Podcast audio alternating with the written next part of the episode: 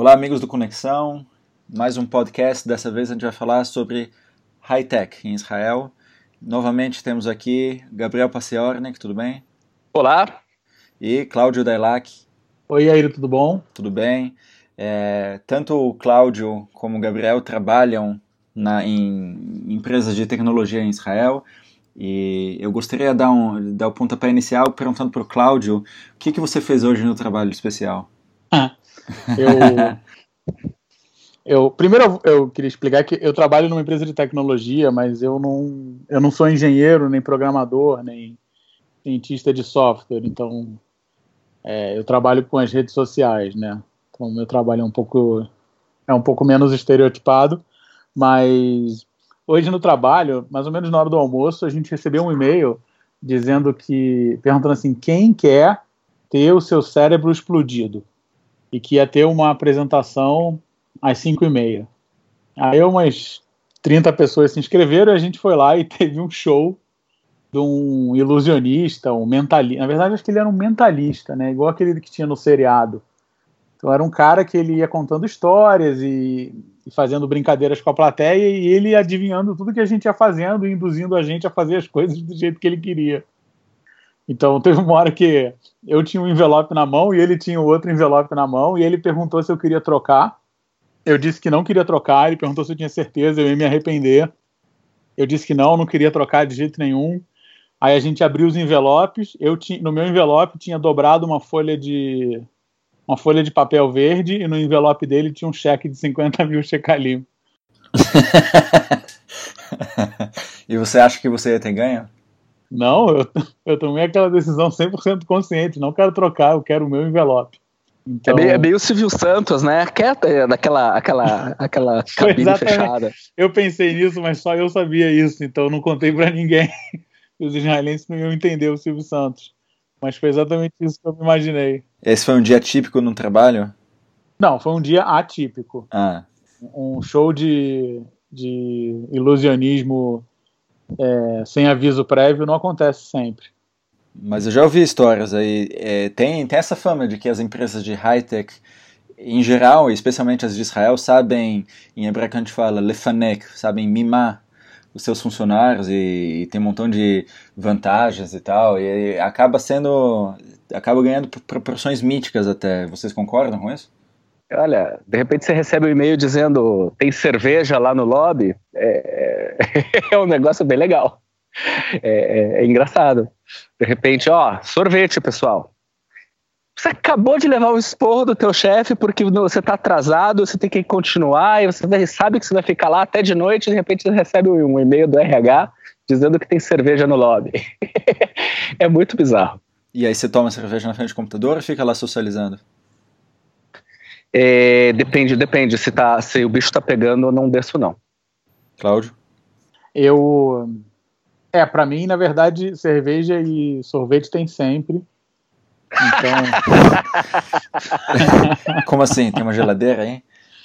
Tem uma geladeira igual geladeira de boteco. Uma geladeira aquelas de porta de vidro que você vê o que tem dentro, ela tá sempre lotada. Hum. É, antigamente era a cerveja era Gold Star, que é a cerveja mais comum de Israel, né? Aí teve um abaixo assinado, aí a gente trocou para Tuborg, que é tipo 1% melhorzinha, mas continua sendo uma cerveja popular em Israel. Não é também nenhuma cerveja gourmet. E ah, recentemente... se fosse você, eu me demitia. Eu me demitia. Não é nem cerveja não, você não está entendendo cara. o que aconteceu. Quando fomos para Pessar, aí eles deixaram a cerveja acabar para entrar Pessar, porque é Hametz, né? Não pode tomar em Pessar. E quando voltamos de Pessar, voltou Goldstar. Não. E as pessoas estão, que isso? É um absurdo. Piorou a qualidade da empresa. e, e, do lado da, do, da, da, geladeira de cerveja tem uma geladeira de picolé, tipo aquelas que você vê em padaria no Brasil, né? Que ela tem um, o teto dela é de, é de vidro e você consegue ver o que tem dentro. Mas vocês acham que eles fazem isso aí porque eles chupam a alma do trabalhador e esse é o jeito que eles têm de compensar? Qual é, qual é o interesse das empresas? Você tem. É... O que, que tem por trás disso aí? Olha, o, Olha aí, o que, é que costuma acontecer? Essas empresas elas estão atrás de talentos, estão atrás de pessoas que sejam muito, muito boas no que elas fazem. E o mercado é muito competitivo. Eu recentemente mudei de lugar de trabalho e estavam praticamente me puxando da rua para ir trabalhar nos lugares. É, é, muita opção e se você tem experiência, você tem tempo no mercado, as pessoas querem, estão desesperadas para empregar alguém que nem você. Nem sempre salário é suficiente, as pessoas querem criar um ambiente de trabalho mais amigável, mais jovem, mais interessante. Então você chega a absurdos que o sujeito trabalha, tem, tem mesa para trabalhar de pé, tem mesa para trabalhar na, na, na esteira, do, tem, porque evidentemente tem uma esteira e tem um, um, um header kosher, um, uma musculação. Academia. E, é uma academia, e então eles tentam criar um ambiente que te faça querer continuar lá. É uma tática mais americanizada, e, para falar bem a verdade, eu não tenho certeza se ela funciona 100%. Mas eles tentam, é uma maneira barata de, de resolver esses problemas, porque quanto a gente pensa que custa uma cerveja, na verdade, dar um aumento significativo para os funcionários é muito mais dinheiro. Eu acho também que é, essa questão da, da, as empresas estão disputando os talentos, né? As empresas israelenses, elas, elas, por mais que elas tenham bastante dinheiro, né? Elas não conseguem competir com a Microsoft, a Intel e a IBM e todas elas que também estão aqui em Israel e tem algumas sedes em Israel, e elas estão em Tel Aviv, em Herzliya, em Haifa, em Beersheba. A Intel está até em Kiryat Gat. Então, se a Intel resolve contratar um engenheiro craque que trabalha na minha empresa, eu trabalho no Wix.com. Se a Intel resolve, resolve contratar um engenheiro de software, o melhor que a gente tem, cara, ela pode oferecer para ele um salário de jogador de futebol, se ela quiser. E as empresas menores israelenses não, não, não conseguem competir com isso. Né? O, o, essa semana saiu o, o, o, Escritório Central de Estatísticas de Israel, que é como se fosse o IBGE, publicou uh, os dados da economia e o salário médio em Israel é 10 mil shekalim. E o salário médio nas empresas de comunicação e tecnologia é 19 mil shekalim. Então a gente já está no dobro da média e esses caras, tipo, eu acho que 19 mil shekalim é, é, Eu não sei se é um salário muito alto para quem é engenheiro. Talvez seja um salário inicial até. Então, é difícil competir. Então, acho que eles criam esses que a gente que você falou antes, né, esses mimos, esses pinukim, também para ser um diferencial, para ser um, um é, é, mais ou menos o que o Gabriel está falando mesmo, mas também às vezes é, é tem outras coisas que eles criam para vocês, né? É, é, serviços em torno de você. Então, eu posso levar a minha roupa para lavar no escritório. Eu pago por isso. Mas é, ele é o mesmo preço ou um pouco mais barato do que eu pagaria na rua. Mas esse é um serviço que, por exemplo, aqui em Israel as lavanderias fecham muito cedo. Então, eu teria que sair mais cedo do escritório para conseguir lavar roupa. Não quero. Entendeu? Quero levar minha roupa no escritório, deixar lá e os caras trazem lavado dois dias depois. E isso para inúmeros serviços que eles têm lá no escritório, né? O cara que conserta a bicicleta, o sapateiro, o cabeleireiro, a manicure. Você tem acesso a todos esses tipos de serviços pelo trabalho? Eu tenho, mas eu tenho que pagar. Tudo bem. Mas é, é. Sim, não é de graça, mas eu tenho tudo isso. O pessoal em casa está escutando, deve estar tá achando, tá, onde é que eu me inscrevo? Como é que eu faço para entrar nessa? É, é, justo chamar isso de mamata ou não? Eu acho que não. É... A gente não trabalha pouco, não. É o que o Gabriel falou. Se, se você tem prazo para cumprir, meta para bater, você vai deixar de tomar cerveja para cumprir de qualquer forma, né? Eu acho assim que a, o, a maneira como. Depende, depende, em primeiro lugar, realmente depende do que, que você faz. Existem vários trabalhos dentro de uma empresa de alta tecnologia. É, evidentemente, as estrelas são os desenvolvedores, os programadores e os engenheiros. E nesse ponto, eu não chamaria de mamata, mas eu comparo aqui com o mercado brasileiro, pelo menos, um recém-formado, ou até mesmo antes de você se formar, como um estagiário, você já consegue um salário relativamente bom. Você já paga teu aluguel sozinho, você já paga transporte, você tá, tá bem. Mesmo morando em Tel Aviv ou uma cidade cara. E em poucos anos você aumenta significativamente o, o teu trabalho, o teu, o teu salário. Mas é um trabalho desgastante. É um trabalho que você tá, você não tem horário muito fixo e você não tem uma, você tem uma carga horária muito pesada. Eu trabalho mais ou menos 10 horas por dia em média. E eu não sou júnior, eu já estou no mercado já faz pelo menos 10 anos. É, é uma escolha, você tem que. É, é, uma, é, uma, é uma decisão que você toma no começo da carreira. É isso que eu vou fazer.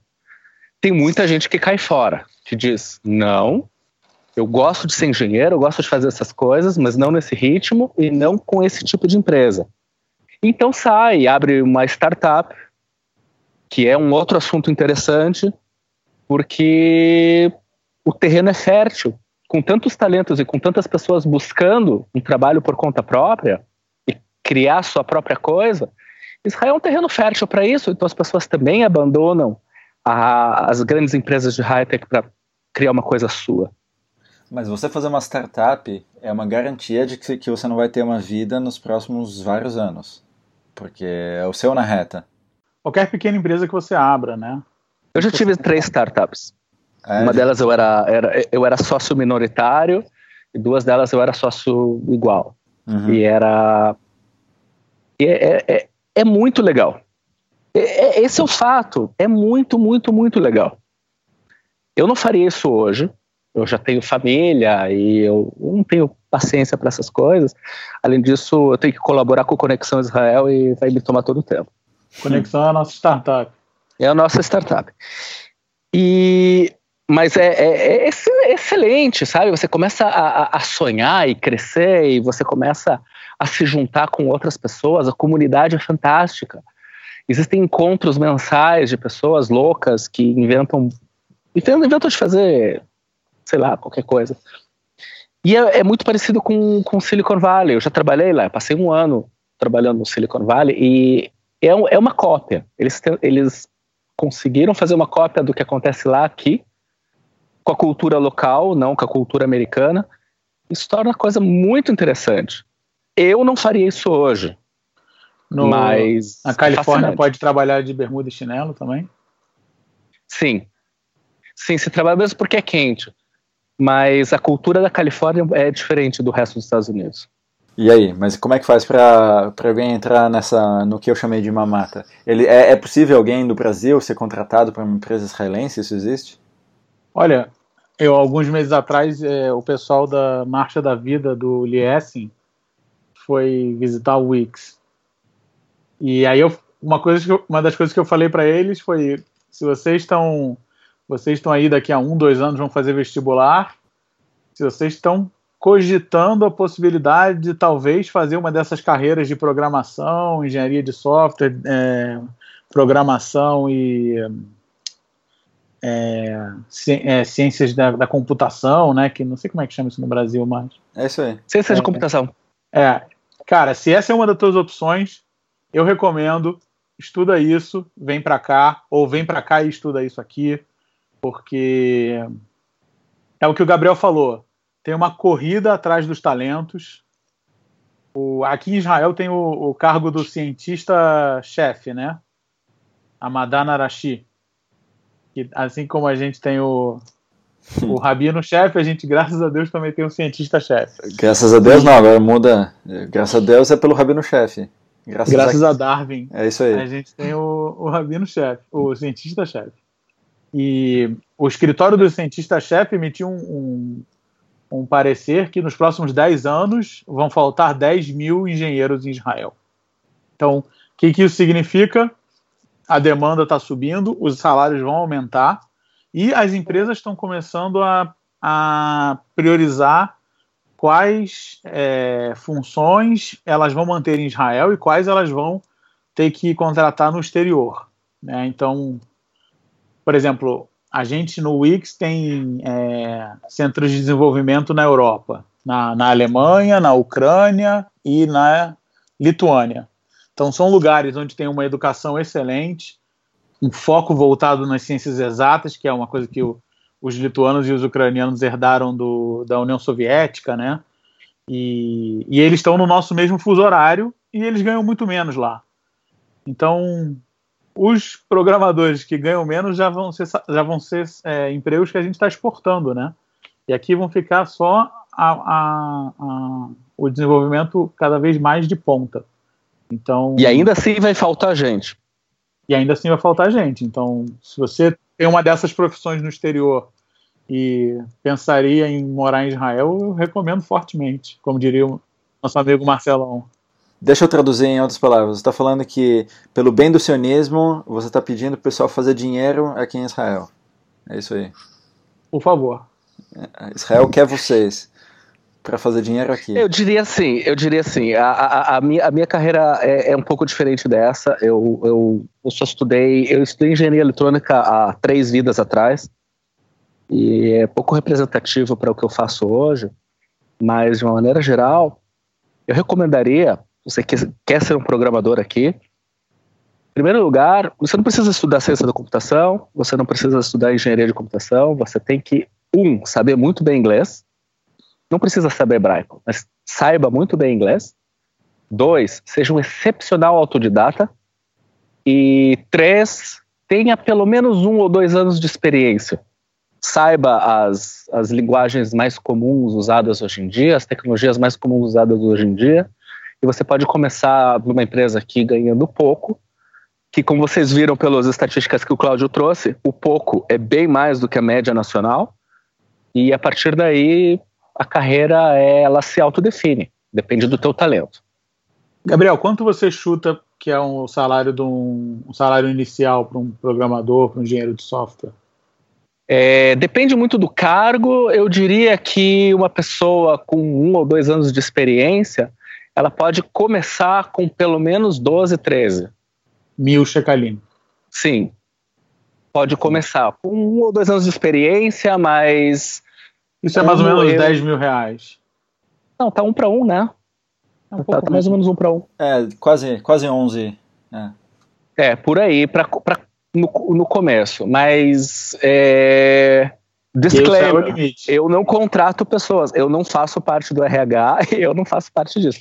Eu conhe... E faz muito tempo que eu já não sou mais, mais iniciante, então eu, eu, eu não sei como é que está o mercado. Você tem que avisar isso, porque a gente vai publicar isso aí nas redes sociais vai. O nego vai te encher o saco. Fala, ô oh, Gabriel, me Então, aí. tá aí o disclaimer. Eu não, eu, eu não faço parte da equipe de RH e eu faz muito tempo que já não tenho contato com iniciantes, nem na minha equipe, nem eu próprio. Então, eu não eles, sei exatamente. Eles não têm o direito de falar com você? Não, eles podem perguntar. Inclusive, várias pessoas já chegaram para mim dizendo: Ó, oh, tô indo para Israel, eu sei que você trabalha nisso, nisso, nisso. Você podia me ajudar, dar umas dicas e como é que faz? Numa boa, isso sempre. Mas achar, até mesmo mandar, mandar currículo, não tem problema nenhum. Uhum. O problema é, é, eu acho que... É, a informação exata não tenho como dar. Esse, essa, isso que eu queria fazer o disclaimer aqui. Uhum. Não, eu também não tenho porque não é a minha, minha profissão ainda que eu trabalho numa empresa de tecnologia, né? Deixa eu pegar o microfone aqui e perguntar. E você, Cláudio, como é que você entrou no mundo da, da, de high-tech? Eu, eu, trabalho com comunicação, né? Então, eu estudei comunicação. Então, eu comecei é, no Wix, eles têm um, uma vaga para estudantes que trabalham em tempo é, meio expediente, né? É, de casa, ajudando no, no suporte técnico. E eu comecei assim, era meio que o meu, o meu, o meu trabalho que eu tinha para pagar as minhas contas durante a faculdade. E, e aí depois apareceu esse, esse outro trabalho que é na área que eu estudei.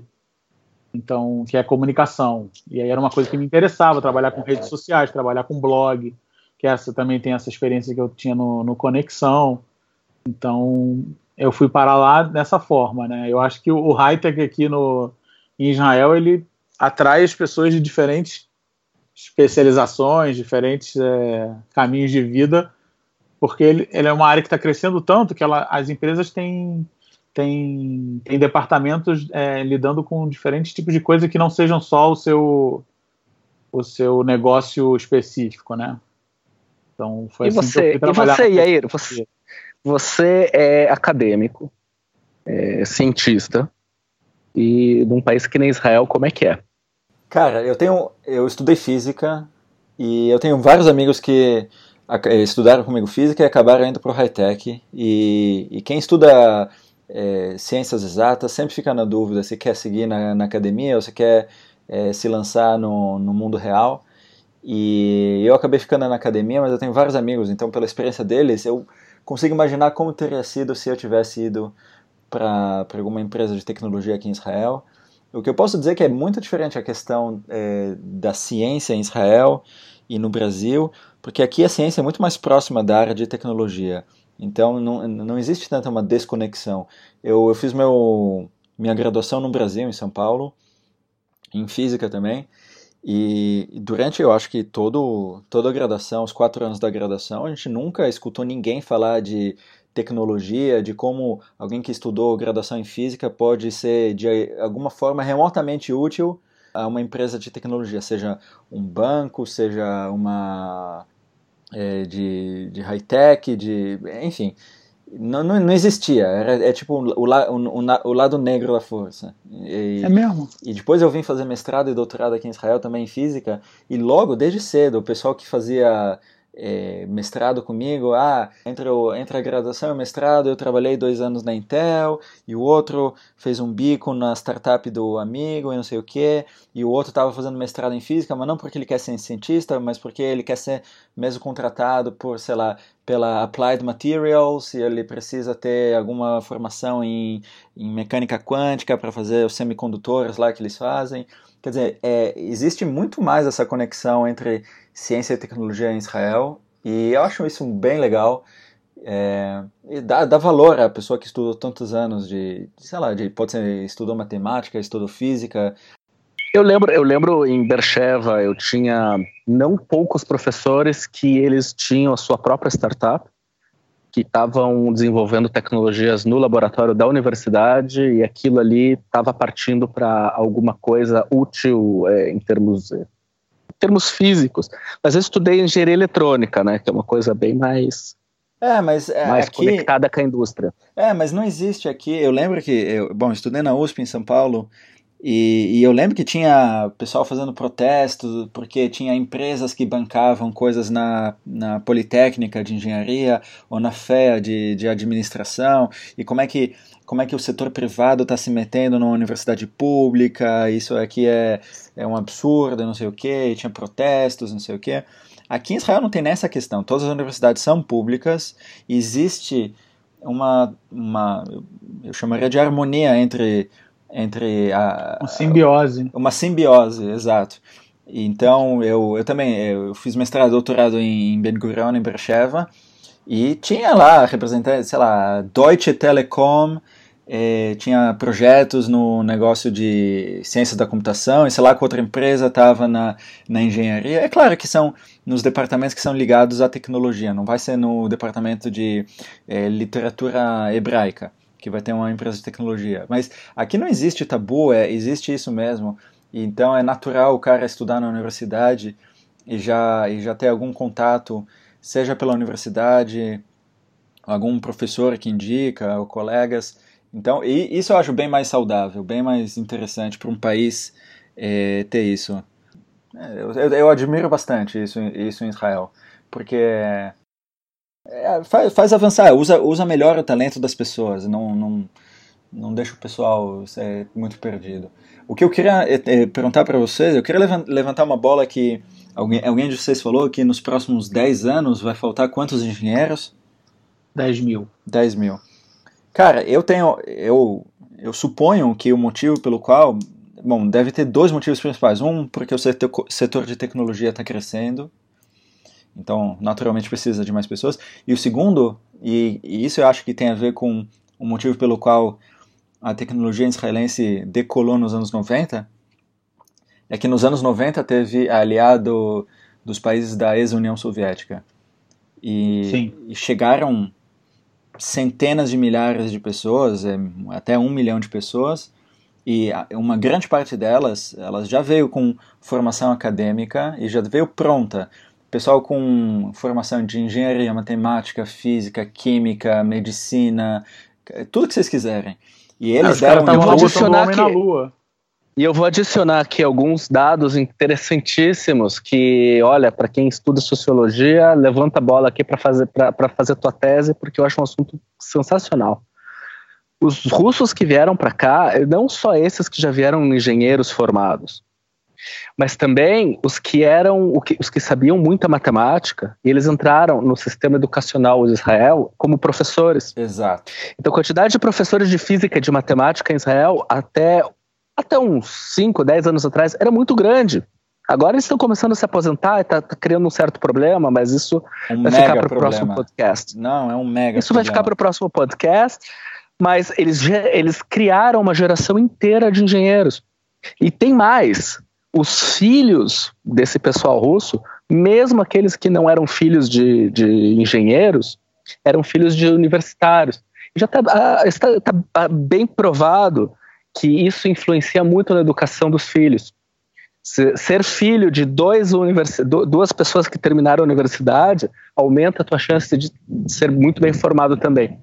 Então, e, e eu levantei a questão da, da russa, porque alguém que chegou nos anos 90 com 30 e tantos anos e, e, e se integrou no, no mercado de tecnologia em Israel, talvez já, já esteja o pessoal está começando a se aposentar. Essa primeira grande onda de pessoas de qualidade e que não custou nada ao país. Então o país decolou. E o pessoal está começando a se aposentar. Então eu acho que esse é um outro motivo pelo qual estariam faltando milhares de, de engenheiros nos próximos anos em Israel. O que é uma oportunidade, mas é um risco para Israel, que é, não está escrito em nenhum lugar que Israel tem que ser uma potência tecnológica. Aconteceu, eu espero que continue sendo, mas é, tem, tem que ser bem cuidado o, o, assunto. É, tem outras questões também que são. É, é, os estudantes estão cada vez menos estudando é, carreiras tecnológicas, por incrível que pareça. Tem mais, os estudantes estão migrando para as ciências sociais e humanas. Então Israel está formando menos é, estudantes nessas carreiras.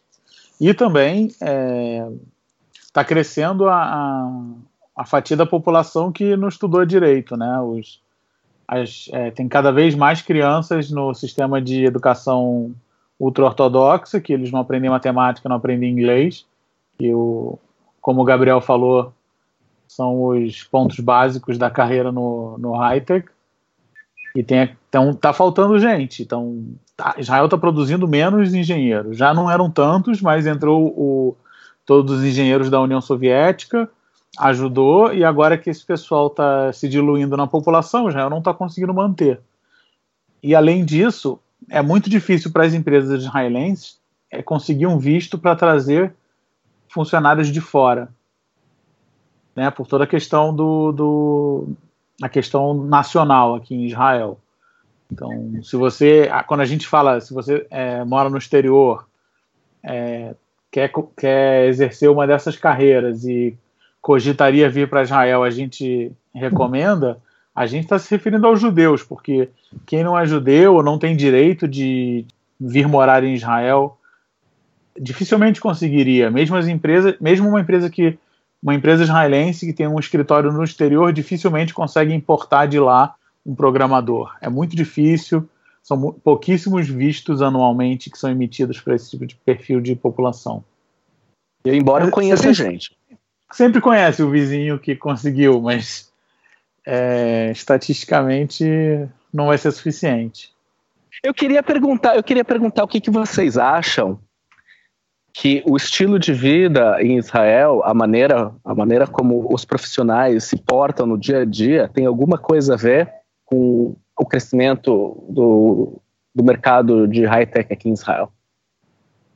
Porque aqui é a, a informalidade no, tra, no trato diário, a maneira como as pessoas conversam de forma extremamente direta, será que isso tem alguma coisa que influi na, Cara, no mercado? Eu acho que muito. na minha experiência acadêmica, é, aqui o pessoal não tem respeito por autoridade. Não, não existe autoridade. Não existe o senhor que é, é tudo você em hebraico. Ah, tá. E não tem nem outra palavra mesmo, é isso aí. E, mas as pessoas se tratam é, muito sem uma hierarquia, é, é muito horizontal. Então aqui é muito aceitável. Bom, numa empresa, eu estou no universo acadêmico, mas mesmo aqui, você chega um professor importante, ele falou um negócio, não sei o quê. E se você acha que ele está errado, você vai falar, é, você, você vai falar de como se fosse de igual para igual. Você vai apontar o erro que você acha que você viu.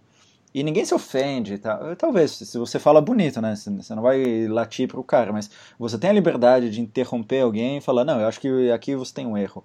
Mesmo que o cara esteja cinco degraus acima de você numa, numa suposta numa hierarquia existente. E eu acho que isso é muito saudável. Isso pode ser, para a pessoa que não está acostumada com a cultura israelense, muita grosseria, muito é, dedo na cara, assim. Aqui dentro o pessoal não acha que é isso, porque quando está todo mundo dentro do mesmo contexto cultural, isso não, isso é, é, é normal. Então o pessoal não está sendo grosseiro, o pessoal tá, só está sendo direto. E eu atribuo isso como uma. Eu acho que isso faz um curto-circuito assim nos erros. Talvez alguém te fala, o teu chefe fala, faz essa tarefa e não sei o que, e você sabe que ele está errado. E, mas aí você vai ficar quieto e vai fazer mesmo assim, e duas semanas depois ele vai descobrir que, que não era assim pô, em outro, se você tem a liberdade de você falar para ele e, e, e, fazer um curto-circuito aí, em vez de fazer duas semanas uma coisa inútil, vai, vai ser uma questão de uma hora. É, eu suponho que isso tem muito a ver. Isso eu não pensei, quer dizer, eu já, já achava isso, mas é, talvez vocês estão achando que tem a ver com um dos argumentos do livro é, Startup Nation, é, A Nação Empreendedora. É, é um livro interessante, tem vários argumentos, esse é um deles e eu concordo com esse. Cláudio? eu acho que. Eu acho que. Bom, primeiro, é, essa atitude israelense ela é muito anterior à indústria da tecnologia, né? Que é o que os israelenses chamam de dugri, né? Que é, se eu não me engano, significa direto, direto ao ponto, em árabe até, eu acho. Eu acho que isso vem do exército, né? Essa atitude, essa maneira de porque todo é, mundo é soldado, ela tem, ela todo tem mundo uma... serve exército.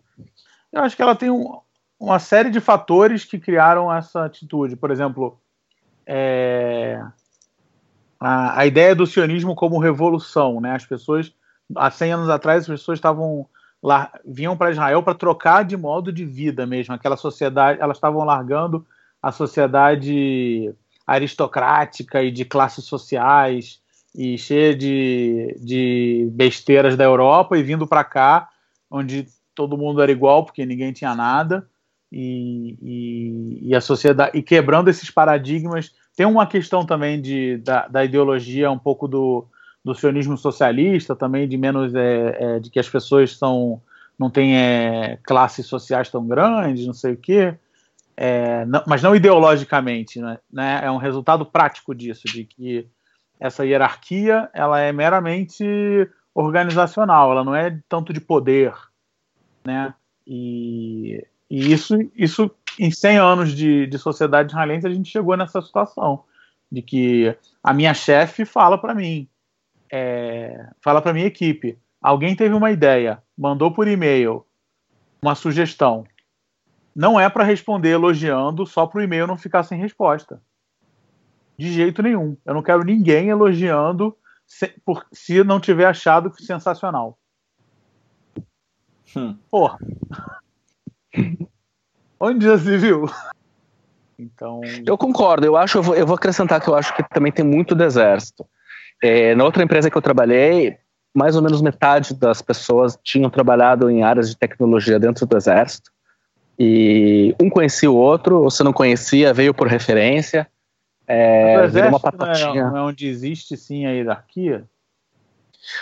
Exatamente, essa, essa é o diferencial do exército aqui em Israel, porque você, justo no treinamento essencial, sim, existe a questão da disciplina e a questão é, do militarismo, mas a maior parte das pessoas não, não são soldados de ataque, eles não estão lá na, no fronte de batalha, são pessoas que trabalham em equipe com os seus oficiais, especialmente na área de tecnologia.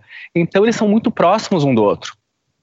E eles incentivam isso exatamente que nem o Cláudio disse, pra, e o Iair também, que tem que dizer, diz as tuas ideias, fala o que está de errado, você não vai ser punido por isso. Muito pelo contrário. Então, as pessoas acabam, depois de alguns poucos meses que você está com o teu oficial, duas ou três é, patentes acima de você, vocês já são amigos, saem para beber cerveja depois do expediente. Não é o mesmo militarismo que você vê em outros lugares. E isso entra no ethos do trabalho. E eu acho que isso sai do exército e invade toda a população, especialmente a mais educada, que é a que estudou engenharia e que está trabalhando em high-tech. Ô, Gabriel, acho que você podia, para complementar aqui, é, o Yair está falando do Startup Nation, o nome do livro, né? E ah. agora, nem toda empresa de high-tech é uma startup.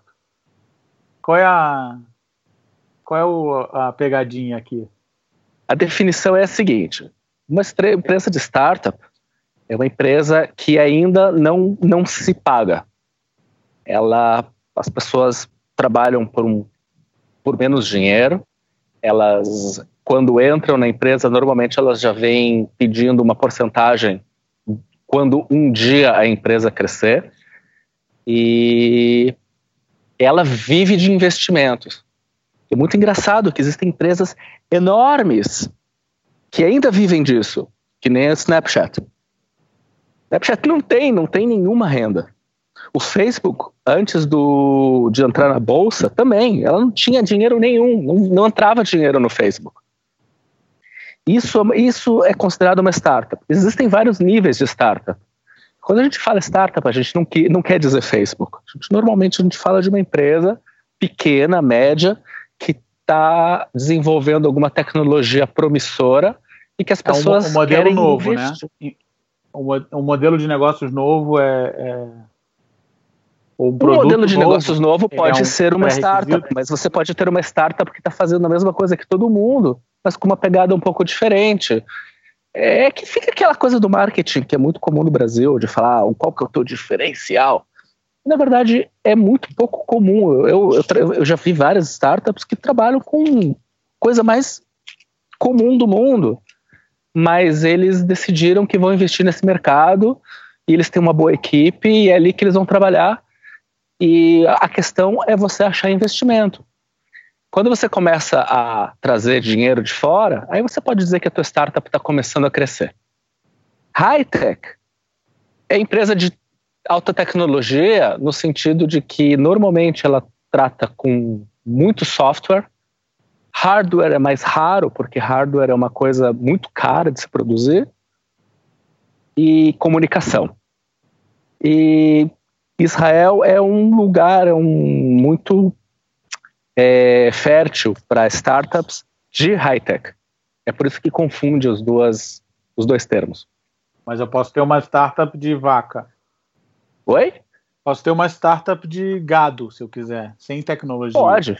Sim, eu já vi várias startups no Brasil de agronomia, que são coisas excepcionais. É que também aqui em Israel tem isso, né? A gente fala muito da, do, do high-tech no varejo, né? Então tem os aplicativos, o Waze e o Move It e, e as empresas que estão ali no varejo, mas existe uma, uma revolução, a, verdadeira revolução do, do high-tech aqui, ela está na, na, na medicina e na agronomia e na nanotecnologia e na biotecnologia, né? Que é, é muito mais difícil de divulgar. Eu tenho uma música para sugerir para final, o final desse podcast.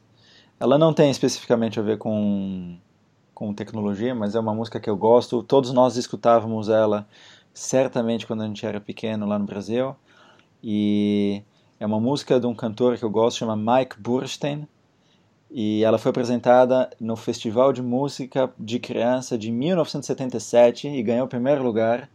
Então ela é, ela chama é, Hippo, é, Hippo Hippie, então, todo mundo canta errado o refrão.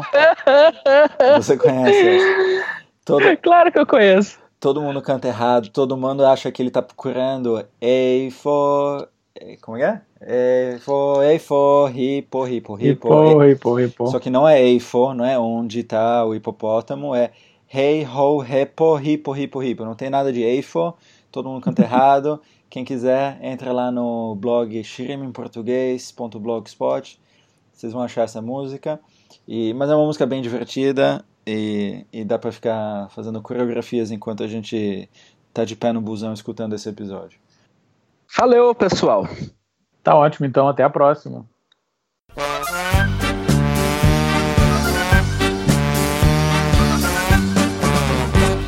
אני היפופוטם, וקוראים לי גברת פם, גברת היפו היפפה, יש לי יש לי בעיה, לי נולד היפופוטם, קצת שמן וקצת חכם, רק שובב יותר מדי, היפו היפי בחיי. היי הו היפו, היפו היפו היפו, היפו היפו היפפה, היפי היפי הופפה.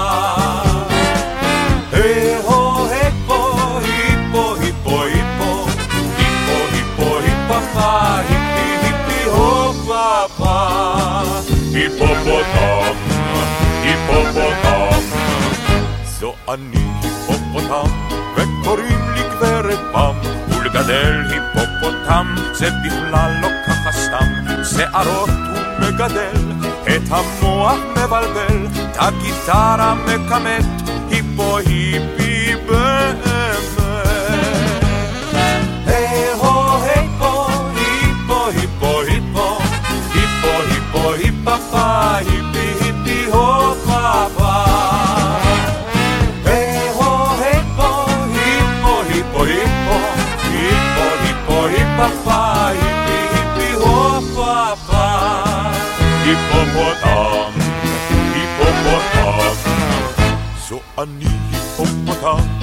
וקוראים לי גברת פם, ופתאום בקיץ חם, היפו היפי נעלם, הוא פגש בהיפופה, היפופה כזאת יפה, הם חזרו עם היפופון, היפו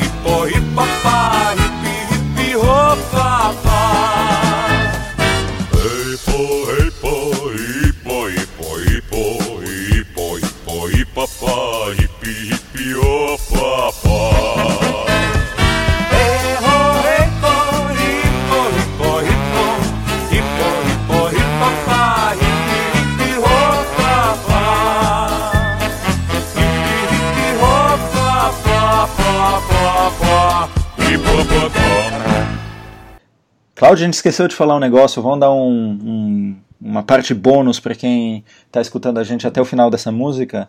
É, conta aquela história aí, eu, na- é, no começo do, do último episódio, antes de eu gravar o último episódio, aquele sobre Asbará, só para testar o som, eu perguntei, o que, que você comeu de café da manhã? E você falou com uma puta voz chateada, um pêssego. Con- Continua essa história. Pois é, eu vou contar aqui só para os ouvintes mais fiéis que estão aqui com a gente até depois do- dos créditos. No, a minha empresa tem uma, uma empresa terceirizada que cuida da limpeza e fica de olho nas, nas cozinhas da empresa, né? Se é, tá faltando comida, se tem que comprar mais leite e tal. E aí eles trocaram agora a equipe. É a mesma empresa, mas eles trocaram a equipe. Antes tinha uma coroa russa, a Olga, que era a nossa melhor amiga tal. E eles trocaram ela agora por uma moça mais jovem que ela quer mostrar serviço. Então o que, que ela faz? Ela chega de manhã e ela abre todos os pacotes que tem na, na cozinha. Todos os sucrilhos, todos os biscoitos, tudo. E aí o que acontece? Não- Você não consegue comer todos no mesmo dia, né? Então sobra sucrilhos ao longo dos dias e biscoitos, vai ficando tudo mole. E as pessoas, as pessoas estão muito incomodadas com isso. Está acabando com a experiência dos funcionários da minha empresa. A gente já conversou com os responsáveis, na- nada faz essa situação mudar. Tá é uma situação fora do controle. E agora você chega de manhã, quer comer o teu sucrilhos, o sucrilhos tá mole, entendeu? Aí você tem, tem que comer um pêssego. Que absurdo. Cara, é muito É o fim, é difícil. fim. É muito difícil essa vida de startup, de Eles querem que a gente vá trabalhar só pelo dinheiro agora. Sacanagem. Que horror. Isso que o sucrilhos que você está falando não é aquele só de milho lá, é- tem todos, todos os tipos. Tem, né? é, tem pelo menos 20 opções. Sem falar dos Oi, rapaz. pistaches. Que nem a cozinha do Seinfeld. É tipo a cozinha do Seinfeld. Pistache não tem, mas tem castanha de caju. Ah, isso eu também tenho. Beleza. Então, vocês que aguentaram até depois de- dos créditos ganharam essa história. Então, Esse tchau drama. de novo. Valeu. Eu chamaria de drama. É isso aí. Até mais. Valeu.